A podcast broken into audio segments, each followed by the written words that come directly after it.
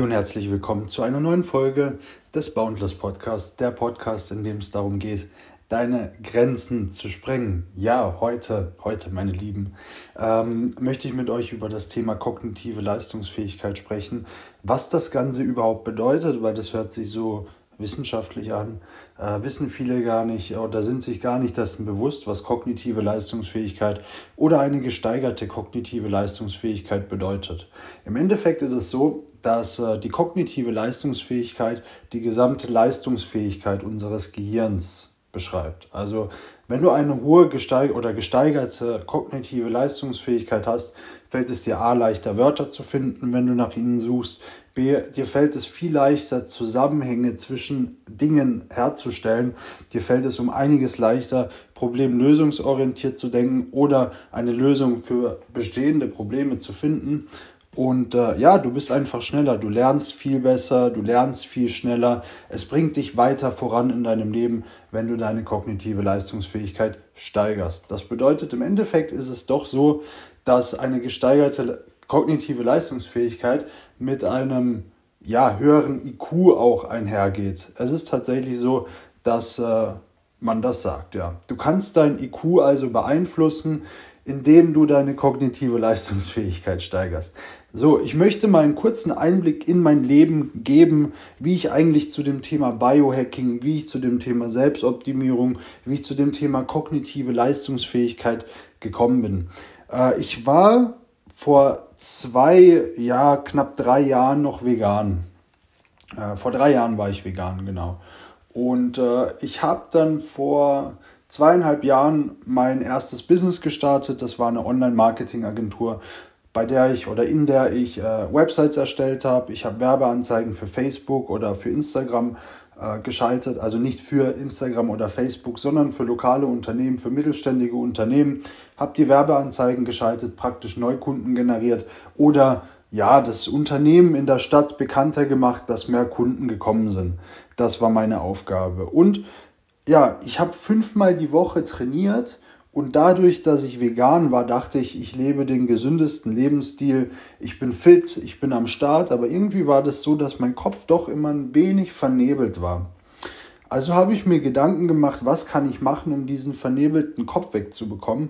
Und ich hatte schon eine sehr große, also die Basis war sehr stark gegeben, was Ernährungsplanung, was Trainingsplanung, was einzelne Nährstoffe betrifft. Ich habe beispielsweise damals ein Ei angeguckt und habe nicht wie jeder Mensch in dem Ei ein Ei gesehen und dass es gut schmeckt, sondern zwei Gramm Cholin und die restlichen, äh, zwei Gramm Leucin und die restlichen Aminosäuren. Ja, wie viel Fett das Ei hat, dass es 55 Gramm wiegt, ungefähr ein durchschnittliches Ei. Das waren so Dinge, die ich in Lebensmitteln gesehen habe. Oder ich habe ein Steak nicht als Steak, ein Steak ist ziemlich geil, aber ich habe es in dem Moment nicht als Stück Fleisch oder als Steak gesehen, sondern als Kreatin und 20 Gramm Eiweiß pro 100 Gramm, das mir dabei hilft, Muskulatur aufzubauen und habe dann das Aminosäureprofil noch gesehen. Äh, so ist das in meinem Leben gewesen. Und als ich dann ins Vegane gekommen bin, habe ich das ein wenig abgeschaltet irgendwie, ja. Beziehungsweise, ähm, ich dachte, es ist so gesund und habe viele Dinge aber nicht gesehen. Also habe ich eben diesen vernebelten Kopf bekommen, ja. Und äh, ich habe dann irgendwann angefangen zu reflektieren durch dieses Biohacking, okay, Du kannst deine kognitive Leistungsfähigkeit optimieren. Das ist ja genau das, was mir jetzt gerade fehlt. Und ich muss ja produktiv sein, ich muss ja durchballern, ich muss an einer Website arbeiten und am besten mehrere Stunden am Stück konzentriert, fokussiert an dieser Website arbeiten und darf nicht von irgendeinem Nebel, der in meinem Kopf stattfindet, äh, abgehalten werden an dieser Arbeit. Das war also mein Ziel, was ich erreichen wollte durch Biohacking und das habe ich relativ schnell machen können. Ich habe also angefangen, meine Ernährung wieder umzustellen und habe wieder so Dinge wie Lachs oder Eier in meine Ernährung implementiert. Eier sind unheimlich wichtig, Leute. Eier sind unheimlich wichtig.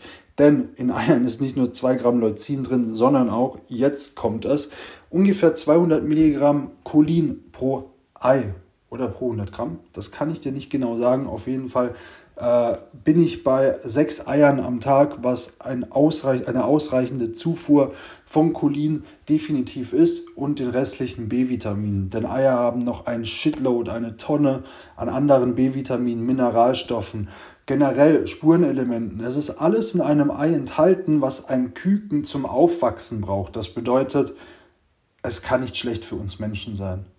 Und die Studie, die da mal getätigt wurde, die gesagt hat, dass ähm, Eier schlecht für unsere Blutfettwerte sind. Die sind von, also die Studie ist von vor 100 Jahren von einem Doktor, der Kaninchen die Cholesterin selbst herstellen können, dadurch, dass sie nur Pflanzen fressen, mit Eigelb gemästet hat. Du verstehst also, da kann etwas nicht stimmen, die Studie kann so nicht äh, zutreffend sein. Also mach dir keine Sorgen, zu viele Eier zu essen. Es ist ja immer noch in unserer Gesellschaft so, dass die Leute Angst haben vor zu viel Eiern. Aber ich sage, wir brauchen mehr Eier.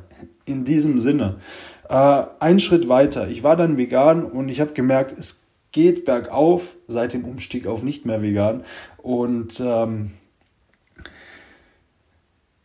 habe angefangen, mich in diese ganze Thematik weiter einzuarbeiten. Ja, ketogene Ernährung. Warum mehr Fett essen als Kohlenhydrate? Kohlenhydrate sind doch so super und Fette werden doch so negativ dargestellt.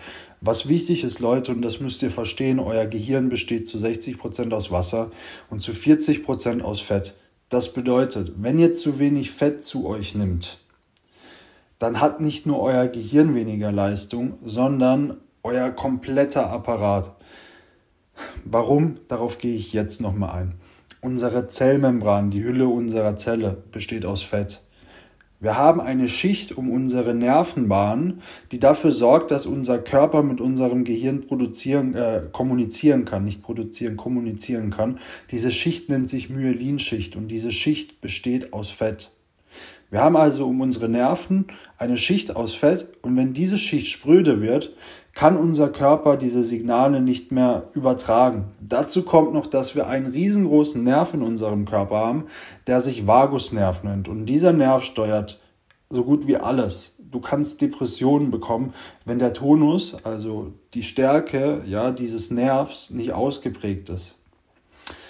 Also achte darauf, dass du wirklich genügend Fette zu dir nimmst, genügend gute Fette, was mich wieder zu der veganen Ernährung kommen lässt, denn da habe ich 50 Gramm Fett am Tag gegessen. Mittlerweile bin ich bei etwa 200 Gramm Fett am Tag, da Fett mein hauptsächlicher Energieträger momentan ist. Kohlenhydrate teile ich so, dass ich sie nach dem Training zu mir nehme und an trainingsfreien Tagen äh, gar nicht weil ich einfach gemerkt habe, dass es mir dadurch besser geht, dass meine Denkleistung um einiges zunimmt.